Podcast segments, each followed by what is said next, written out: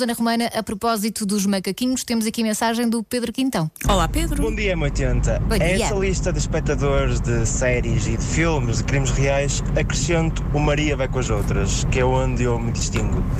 E porquê? Porque eu até gosto de filmes de terror, de filmes de crime, mas quando são documentários só vejo aqueles mesmo polémicos que toda a gente fala, que toda a gente diz, ei, tens que ver este documentário que é muito chocante. Aí vejo. Por isso, considero-me dentro dessa categoria Maria vai com as outras.